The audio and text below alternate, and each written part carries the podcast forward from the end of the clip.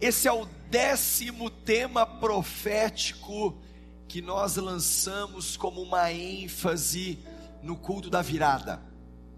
Desde 2011, nós acreditamos sim que a palavra de Deus é suficiente e que no Deus da palavra não há sombra de variação.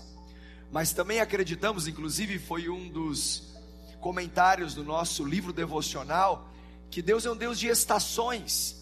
E nós acreditamos que mesmo uma palavra que é suficiente, o Deus da palavra em que não há sombra de variação, nós percebemos o Espírito soprando sobre a igreja em estações, e nós estamos entrando numa nova estação, no raiar de uma nova década.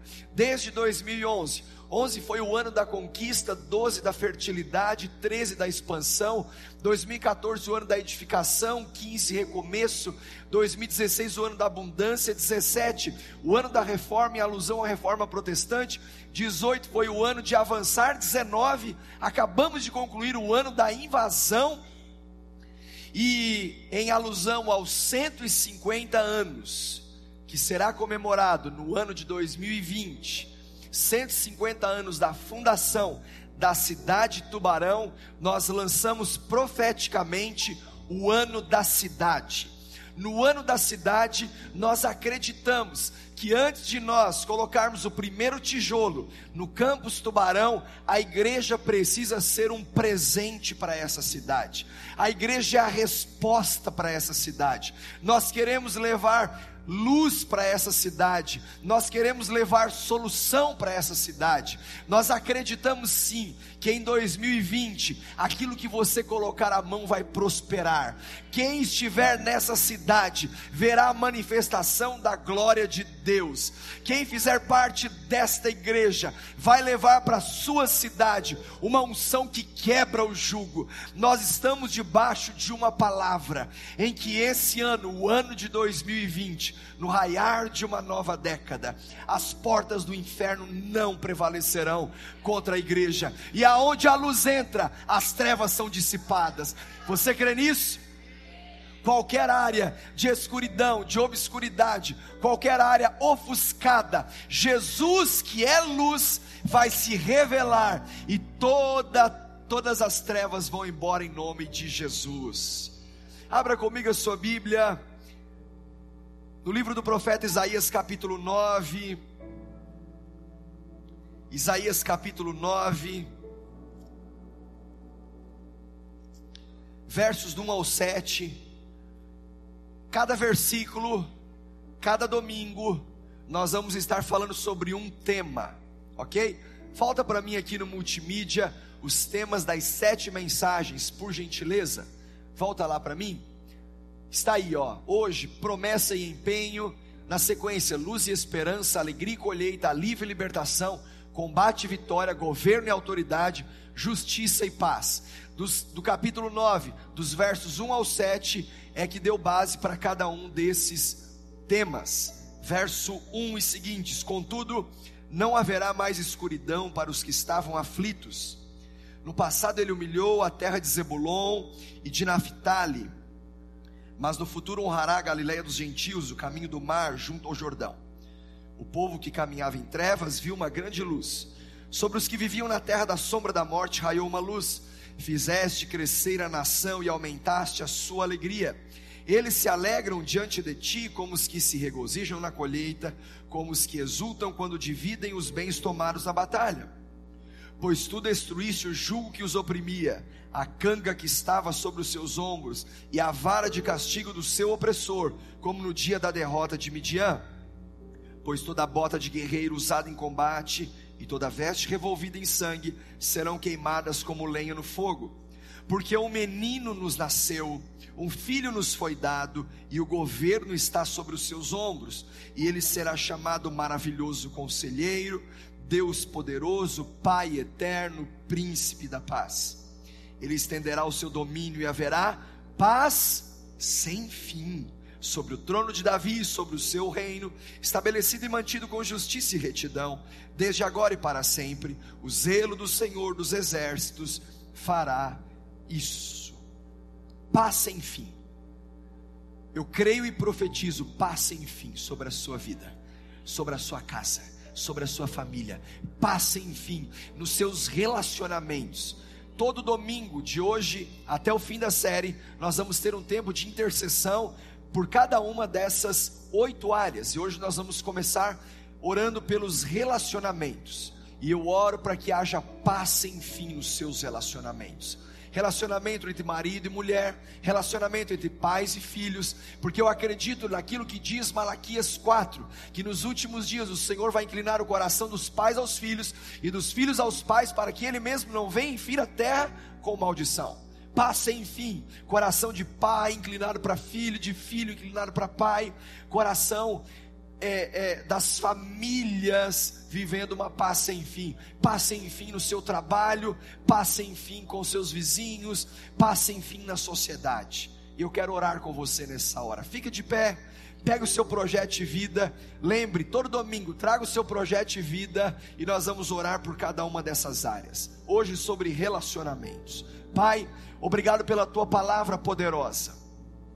A paz sem fim para a igreja que se move na cidade, a paz sem fim para a cidade de Tubarão, a paz sem fim para cada pessoa que veio de uma outra cidade, mas vai voltar para sua terra levando a paz de Deus.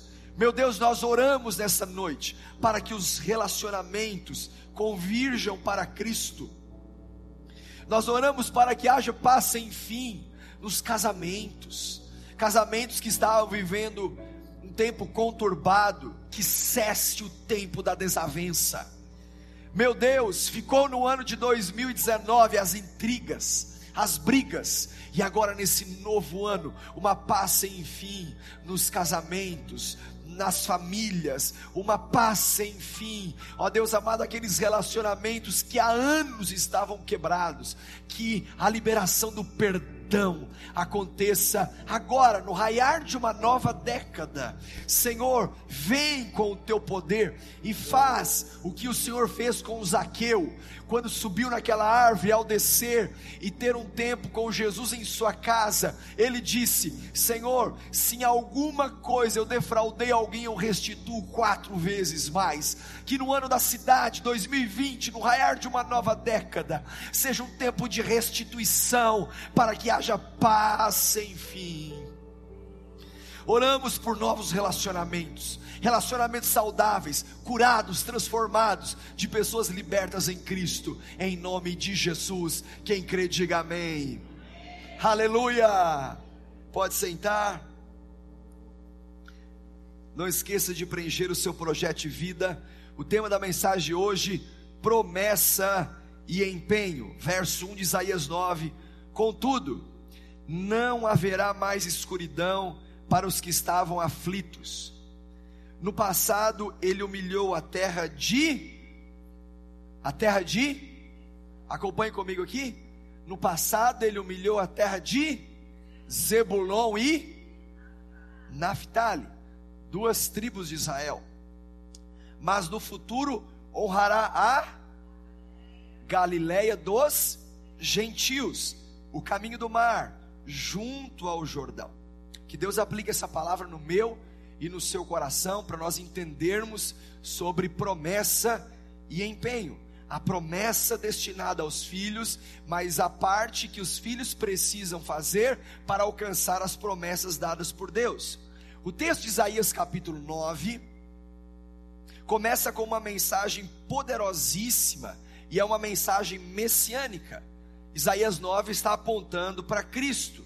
E para entender um pouco melhor, nós precisamos voltar ao tempo, ao ano de 735 a.C., o encontro do profeta Isaías com o rei Acás. Israel não vinha nada bem, Israel se junta com a Síria e eles tentam convencer os seus vizinhos para lutarem contra a Assíria, que estava dominando o mundo todo.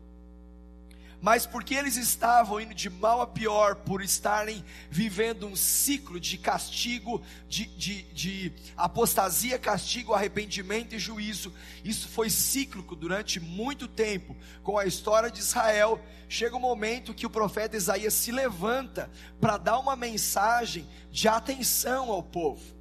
Mas o povo não ouve, e alguns meses depois, no ano 734, antes de Cristo, meses depois da palavra que foi liberada pelo profeta Isaías, nós vamos perceber que a situação era a aposta desesperada de Israel e da Síria, ao se unirem com os seus povos vizinhos, destruir a Assíria.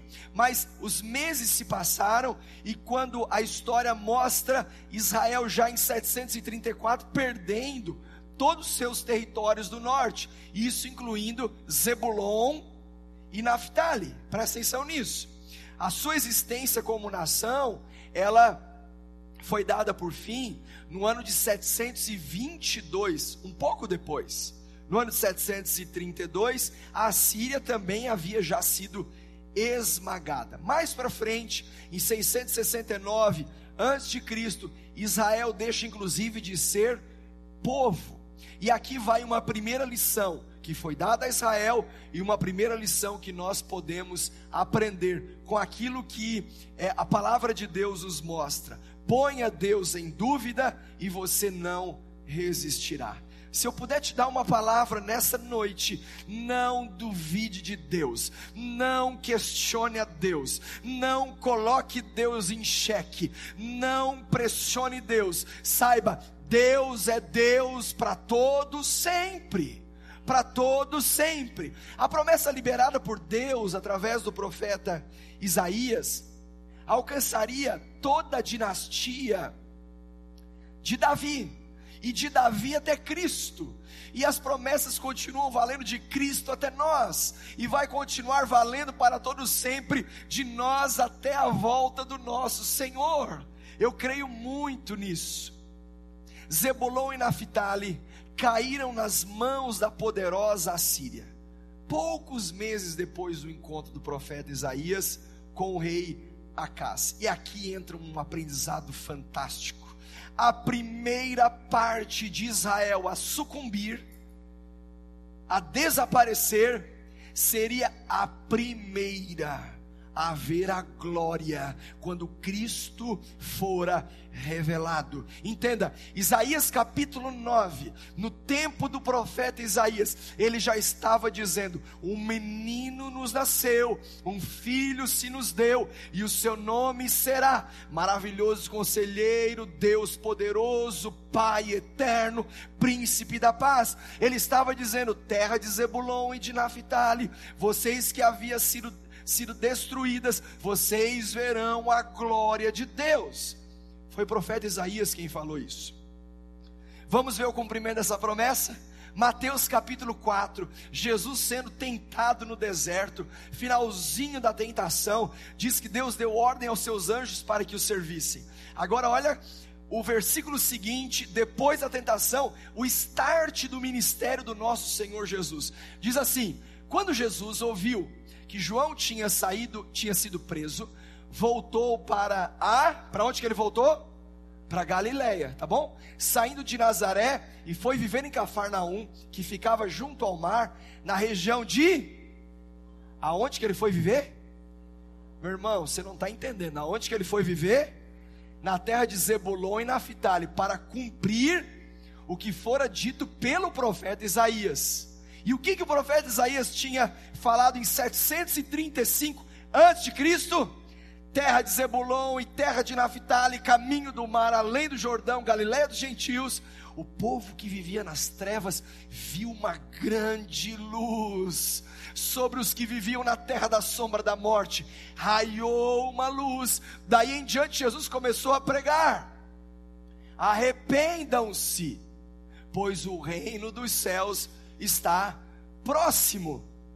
Zebulon e Naphtali que havia sido destruída, foi a primeira a ver a glória de Deus. O ministério de Jesus começa restaurando a terra que havia sido devastada. Presta atenção, 2020, para as pessoas que tiveram suas vidas devastadas, há uma promessa de restauração.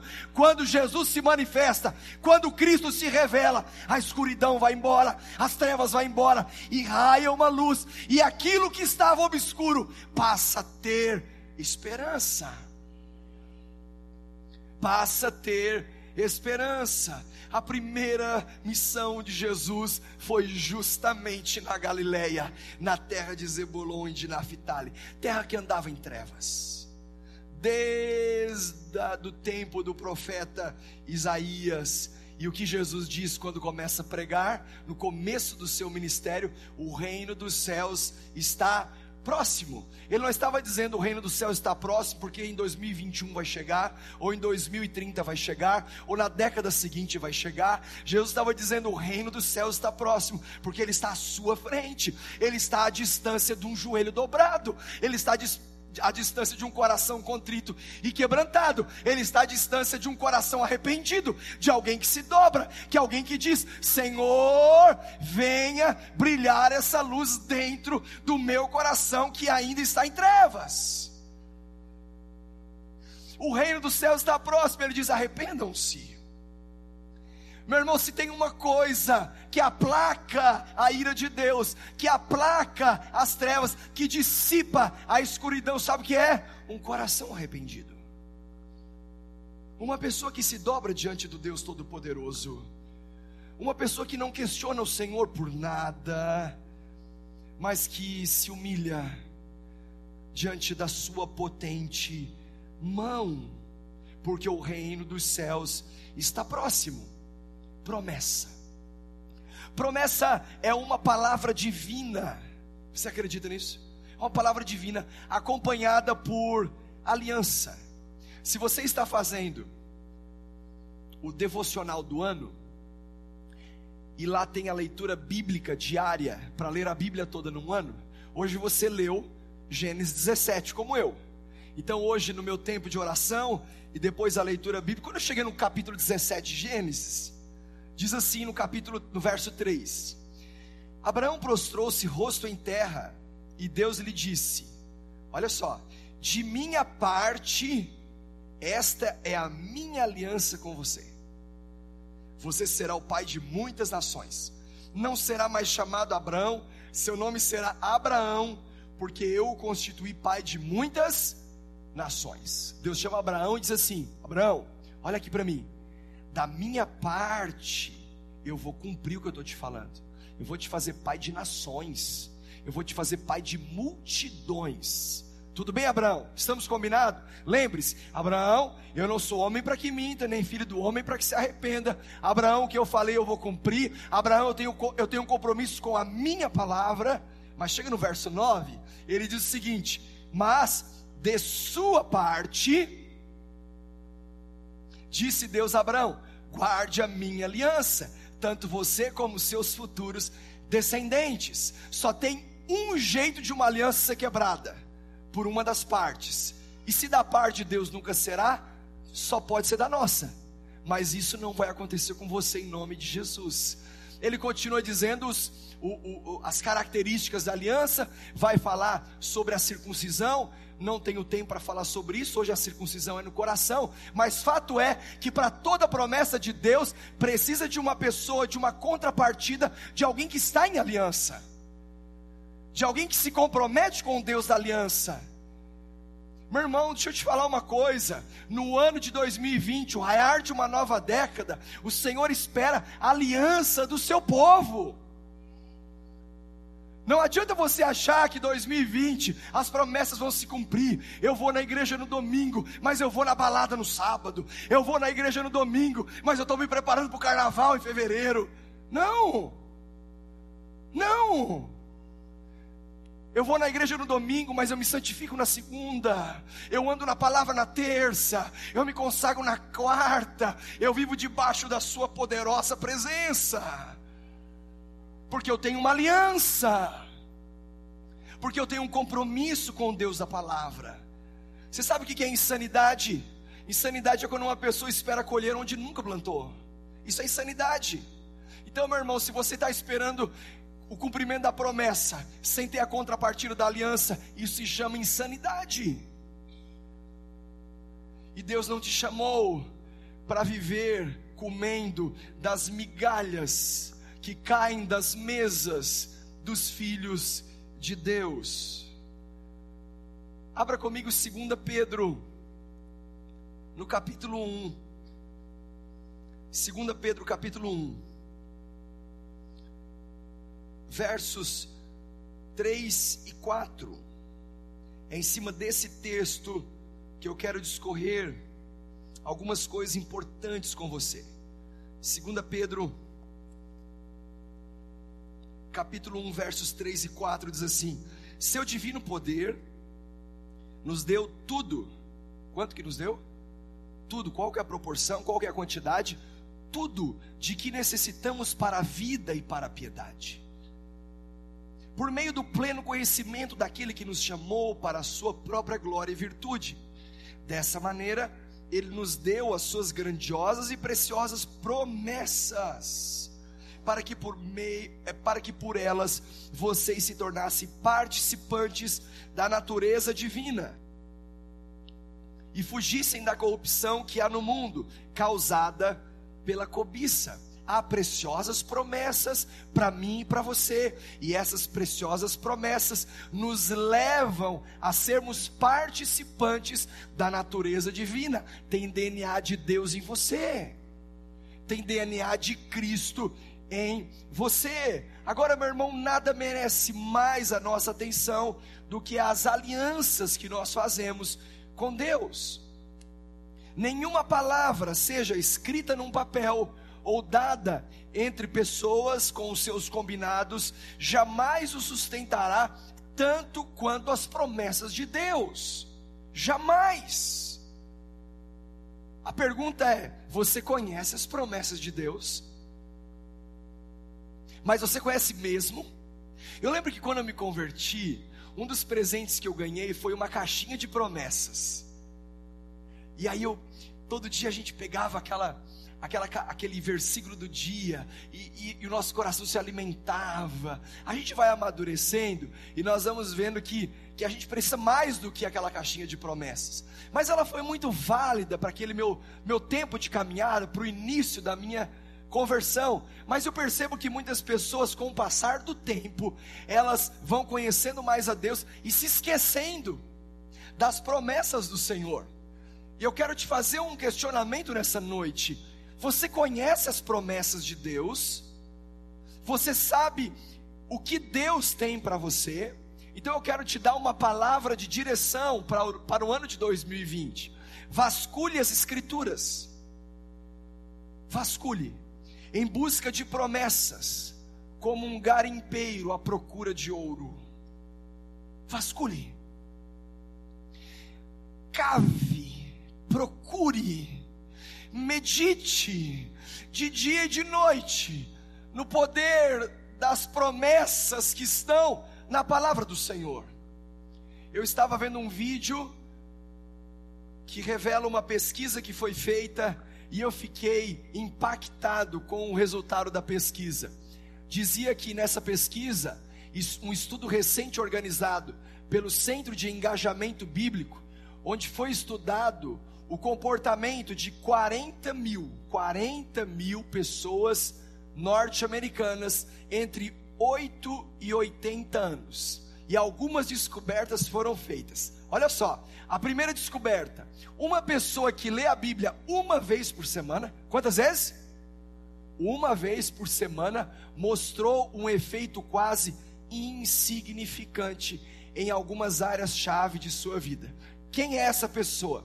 É aquela que talvez vem no culto, como esse, e o pastor diz: Meus irmãos, Agora abra sua Bíblia em Isaías capítulo 9, e eu quero ler com você dos versos 1 ao 7, e esses sete versículos, eles serão a base da nossa série de mensagem. Essa pessoa que tem contato com as escrituras só nesse momento, sabe qual o efeito que isso vai causar na janela de segunda a sábado? Nenhum. Nenhum. Quem são esses? Os simpatizantes da fé. São pessoas que acham bacana, são pessoas que, que acham legal, mas não querem uma aliança com o Deus da palavra. E a pesquisa foi um pouco à, à, à frente e descobriu que quem lê a Bíblia duas vezes por semana, sabe o que acontece? Também nada. Continua tudo igual. Ela ouviu o pastor no sermão dizendo: abra sua Bíblia, e mais lá para quarta-feira ela foi no PG. E aí o, o, o líder pediu para ela abrir a Bíblia. Essa que ouviu no domingo e ouviu na quarta, sabe o que, que muda? Nada. Aí o estudo foi aprofundado. E ele descobriu que uma pessoa que lê a Bíblia três vezes por semana mostrou um efeito muito pequeno. Muito pequeno em algumas áreas-chave da sua vida. Mas a grande descoberta é que quando uma pessoa lê quatro vezes ou mais por semana, mostrou um efeito exponencial e radical em algumas áreas-chave da sua vida. Meu irmão, se você tem uma prática de leitura bíblica diária, você não imagina os efeitos positivos e os benefícios que você vai ter em todas as áreas importantes da sua vida. Deixa eu te contar de, alguns deles. Efeitos nas pessoas que leram a Bíblia quatro ou mais vezes a semana, segundo o estudo. Primeiro benefício: sentimento de solidão caiu 30%. A pessoa se sente sozinha, desamparada, ninguém me ama, ninguém gosta de mim, eu sou o, o, o, bichinho da goiaba, sabe essa pessoa? Ela começa a ler a Bíblia, ela lê a Bíblia um dia, dois, três, quatro, ela tem uma prática diária, ela faz o devocional, ela tem uma vida de oração, caiu 30% o sentimento de solidão. Segundo benefício, problema com a raiva raiva no trânsito, raiva da mulher, raiva dos filhos, raiva do vizinho. Aí o camarada começa a ler a Bíblia. Ele começa a ficar manso. O vizinho olha para ele e diz: rapaz, que que é isso? Aí alguém passa dá aquela fechada no trânsito. E aí você pensa, vou buzinar, fala, Deus te abençoe, irmão. Por quê? Porque ele está lendo a Bíblia. Porque ele está lendo a Bíblia. Outro benefício, amargura em relacionamentos. Amargura em relacionamentos. Gente, o que tem de crente amargurado? Sabe o que é cultivar amargura? É tomar veneno e achar que os outros vão morrer. Não. Quando você toma veneno, quem morre é você. Quando você está alimentando o sentimento de amargura, esperando que os outros morram, você está fazendo mal para si próprio. Mas se você lê a Bíblia, esse, essa amargura em relacionamentos a pesquisa mostrou que caiu 40%, porque a pessoa estava diariamente lendo as escrituras. Olha um outro benefício: alcoolismo. A pessoa começa a trocar um copo por um capítulo, um copo por um capítulo. Daqui a pouco ela abandona o copo e ela está mergulhada na palavra. Isso foi uma pesquisa científica. Diminuiu 57% o nível de alcoolismo. Outro benefício: sentimento de estagnação espiritual, 60%. A pessoa que ela se sente estagnada espiritualmente, ela ela, ela, ela, ela olha para dentro de si e vê, puxa, nada acontece na minha vida, tudo acontece com os outros, ela não dá um passo, ela vive a síndrome dos três S, do salvo, sentado e satisfeito, ela vem para a igreja, senta e nunca mais levanta, ela não serve, ela não se envolve, ela não se compromete, ela não dá um passo, esse camarada está estagnado. Sabe qual é o melhor remédio para sair da estagnação? Lê a Bíblia. Lê a Bíblia. Não é o pastor dizendo, vamos lá, vamos lá. Eu não sou um motivador de auditório. Eu sou um pastor que quero te ajudar a desenvolver a sua espiritualidade. Um outro benefício: contato com pornografia diminuiu 61%. Ai, pastor, mas eu não aguento. Sabe aquele negócio que quebra o celular, filho? Faz qualquer coisa e troca pela Bíblia. E você vai perceber que isso vai perdendo força, vai perdendo força, vai perdendo força. Resistir ao diabo e ele fugirá de vós. Como você resiste ao diabo? Falando grosso com ele? Não, lendo a Bíblia. Lendo a Bíblia. Olha um outro benefício compartilhamento da fé cresceu 200%. A pessoa foi lendo a Bíblia e ela foi falando: Uau, olha o que Jesus fez por mim. O que ele fez por mim, ele tem que fazer pelo meu vizinho. O que ele fez por mim, ele tem que fazer pelos meus colegas de trabalho. Eu tenho que contar para os outros o que eu, a, a graça pela qual eu fui alcançada. E ela começa a evangelizar, ela começa a compartilhar, ela começa a falar para os outros, porque ela foi lendo a Bíblia. Sabe qual foi o resultado disso? O discipulado cresceu 230%. Pessoas que se abrem para ouvir a voz, que ouve uma instrução, que vai, vai fazer um projeto de vida, compartilha com o discipulador, porque ela tem prazer na interdependência. O discipulado, ele foi desenvolvido. Então, meu irmão, vasculhe as escrituras em busca de promessas, como um garimpeiro à procura de ouro. Há muitas promessas na palavra. Deixa eu te dar algumas delas. Promessa aos atribulados. Você está se sentindo atribulado no começo desse ano? Salmo 35 diz: Pois a sua ira só dura um instante, mas o seu favor dura a vida toda. O choro pode persistir uma noite, mas de manhã irrompe a alegria. O choro dura uma noite, mas a alegria vem pela manhã. Essa é promessa de Deus para os atribulados, para as pessoas que estão sendo atormentadas. Salmo 34, 19. Mas você tem que vasculhar, você tem que procurar, você tem que saber que tem. Diz assim: o justo passa por muitas adversidades, mas o Senhor o livra de todas. Eu vejo o crente entrando em conflito quando ele pensa assim: bah, mas eu faço tudo certinho, mas o ímpio que faz tudo errado, as coisas dão certo para ele. Sabe aquele lá que merecia os cocorote? É, a, a, vida tá boa e eu estou aqui, venho no culto, oro, leio a Bíblia. É, nesse momento que você amadurece o justo, o justo, o justo, não é o ímpio. Eu e você que viemos no culto, que abrimos a nossa casa para o nosso pequeno grupo, que recebemos pessoas, que evangelizamos. O justo passa por muitas adversidades. Passa ou não passa? Ou é só lá em casa? Passa por muitas adversidades, mas o Senhor o livra de todas. Promessa.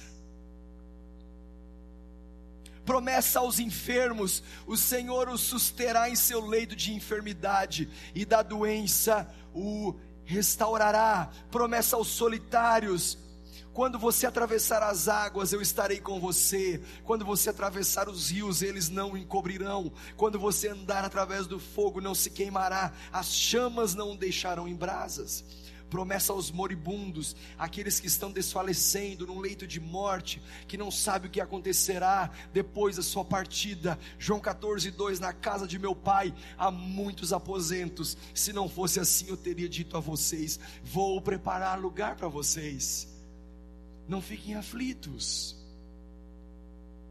Promessa aos pecadores, mas ele disse: Minha graça é suficiente a você, pois o meu poder se aperfeiçoa na fraqueza. Portanto, eu me gloriarei ainda mais alegremente em minhas fraquezas, para que o poder de Cristo repouse em mim. Promessas, mas você tem que vasculhar. Você tem que saber onde elas estão. Você tem que ter o contato com essa palavra. Quando vier o medo, você tem que parar e perguntar: Ué, onde é que está? Onde é que está? Onde é que está? Ah, mas Deus disse que o perfeito amor lança fora todo medo. Quando você está passando por um vale da sombra da morte, ah, mas Deus disse para eu não temer mal algum, porque o Senhor é o meu socorro bem presente na hora da angústia. Promessa quando você começa a perceber que as coisas estão fugindo do seu controle, você vai para a palavra: o Senhor é o meu pastor, e nada me faltará. Ele que me faz deitar em verdes pastos e descansar em águas tranquilas, é Ele que refrigera minha alma. É o Senhor quem faz, mas eu preciso vasculhar. Eu preciso vasculhar. Eu preciso ter o contato com Deus desta palavra. Então entenda, meu irmão, promessas feitas, e há muitas, há muitas, há muitas. Agora entra a minha parte. Diga assim, bata no seu peito. Promessas feitas, entra a minha parte. O meu empenho, a minha responsabilidade. Volta lá em 2 Pedro comigo, no capítulo 1, agora no verso 5, que diz assim: Por isso mesmo, empenhem-se. Há preciosas promessas que o apóstolo Pedro acabou de mencionar aqui, mas ele diz assim: agora, por isso, vocês têm que se empenhar. Vocês têm que se empenhar para construir um relacionamento tão profundo com Deus, numa escalada de crescimento espiritual em que na base da montanha existe uma palavra chamada fé. Fé. Olha o que, que ele diz. Por isso mesmo, empenhe-se para acrescentar a sua fé a virtude. Fé. Presta atenção. A, o primeiro degrau da sua escalada é a fé. Tem gente que fica impressionado quando vê uma pessoa com muita fé. Fé é a base, fé é o fundamento, fé é o alicerce, fé é o começo das coisas. Por isso que a igreja não é um ponto de chegada, a igreja é um ponto de partida. Quando uma pessoa chega na igreja, e ela tem um contato com a palavra de Deus, ela tem um contato com Deus vivo, ela recebe a Cristo como seu Senhor e Salvador, ela está estabelecendo o firme fundamento da sua fé em Cristo Jesus. É só o começo. É só o começo. E aí Pedro está dizendo, mas daqui para frente, você que estabeleceu a sua vida na fé, o alicerce da sua família na fé, do seu casamento na fé, do seu futuro na fé em Deus, você tem que começar a subir um novo degrau. E por isso ele diz: empenhe-se para acrescentar a sua fé a virtude. A virtude é o segundo degrau. Porque a fé sem obras é morta. Então você que tem uma fé no Filho de Deus, precisa começar a ter virtudes. Alguém olha para você e vê que você mudou por conta da sua fé. Alguém que tem contato com você que já tinha antes, vê que você se converteu, ela tem que chegar à conclusão: essa pessoa se tornou virtuosa. Ela é muito mais bondosa do que antes de estabelecer a fé como seu firme fundamento ela é mais graciosa, ela é muito mais é, é, doadora, ela é generosa, porque ela desenvolveu virtudes a partir da fé.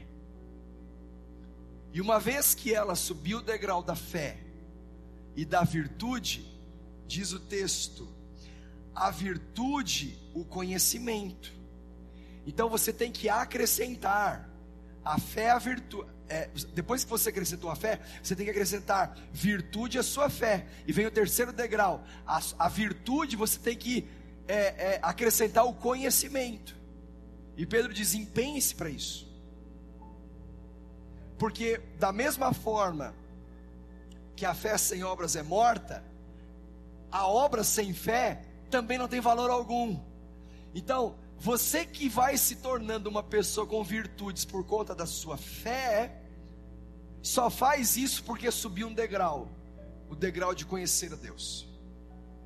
Você vai conhecendo mais a Deus, você vai aprofundando seu relacionamento com Deus, você vai se tornando mais íntimo com Deus, e quanto mais íntimo de Deus você se torna, mais conhecimento sobre você mesmo você passa a ter. Conhecendo as promessas, conhecendo os propósitos, conhecendo o plano e o sonho de Deus para a sua vida. Empenhe-se para acrescentar à sua fé a virtude, a virtude conhecimento e ao conhecimento o domínio próprio. Você vai cavando, você vai vasculhando, você vai conhecendo, você vai aprofundando, isso vai te trazendo conhecimento. Só que esse conhecimento, ele precisa ter a dose do domínio próprio.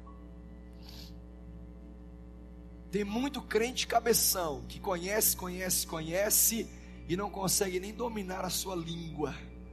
Eu lembro que quando eu fui fazer a faculdade de teologia, o, o meu primeiro professor disse o seguinte: você começa a faculdade achando que sabe tudo. Aí quando chega no meio da faculdade, você descobriu que você não sabe nada. E quando você termina, aí você tem a certeza que você nunca soube nada.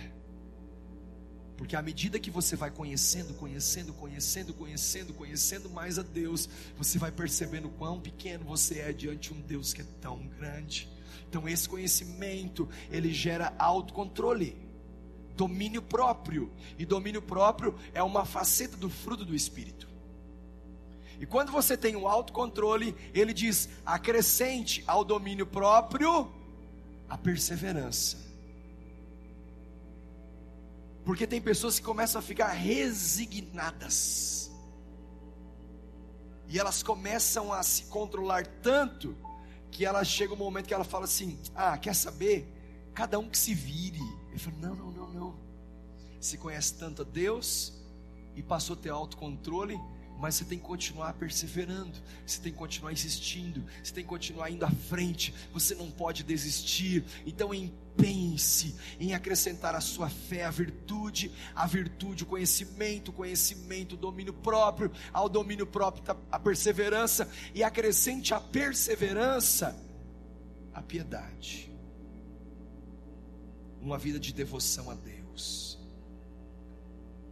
Uma vida de entrega uma vida de oração, uma vida de uma espiritualidade saudável, uma pessoa piedosa que persevera, ela não pode se tornar cínica, porque perseverou tanto ao ponto de desacreditar das pessoas, de desacreditar do futuro. Ela já levou tanta lambada e se tornou uma pessoa dura. Não, por você perseverar, seu, seu coração tem que continuar sendo quebrantado, ensinável. Por isso que você deve acrescentar à perseverança a piedade. E a piedade você deve acrescentar a fraternidade, porque aquilo que você desenvolveu nessa escalada de crescimento espiritual precisa ser repartido com a coletividade com os irmãos, com a vida abundante na família de Deus. Na família de Deus. Esses eu estava ouvindo uma postagem do pastor Lucinho, eu achei muito interessante, claro, de um jeito sarcástico e cômico, ele dizendo, né? É, uma postagem de uma pessoa. Eu não preciso ir à igreja porque eu oro em casa, Deus está em todos os lugares ao mesmo tempo. E aí ele colocou lá: Satanás curtiu essa publicação e mais sete demônios. Não. Porque a piedade você tem que acrescentar a fraternidade. Uma pessoa que tem uma vida piedosa, ela não pode cair nesse engano de deixar de congregar. Na carta aos Hebreus diz: Não deixe de congregar como tem sido o costume de alguns.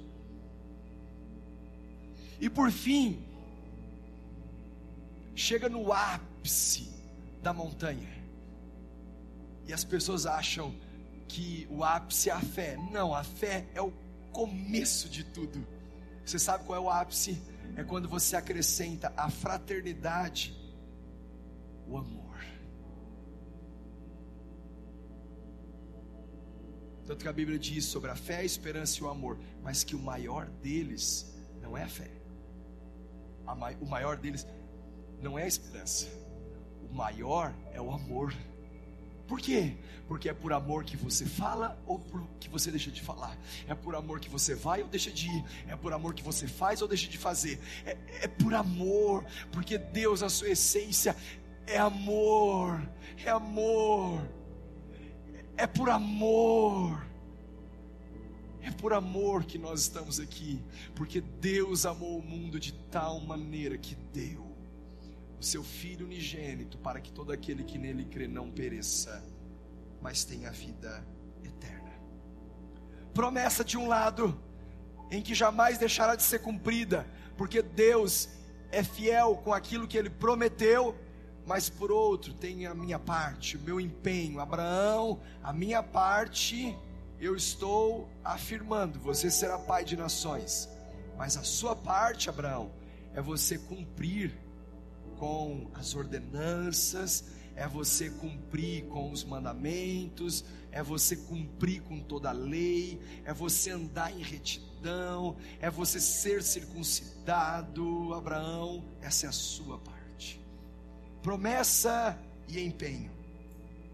Eu termino com os versos 8 a 11 de 2 Pedro capítulo 1.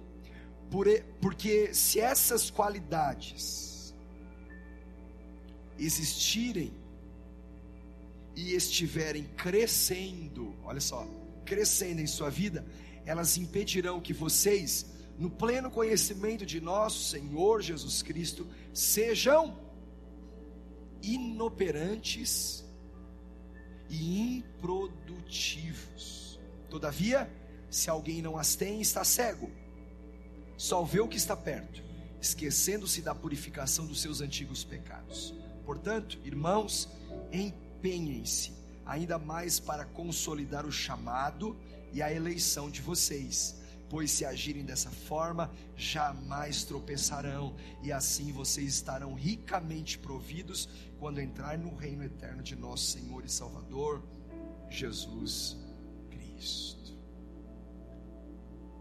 Um dos meus desejos e oração é que no ano de 2020 eu quero ser operante e produtivo.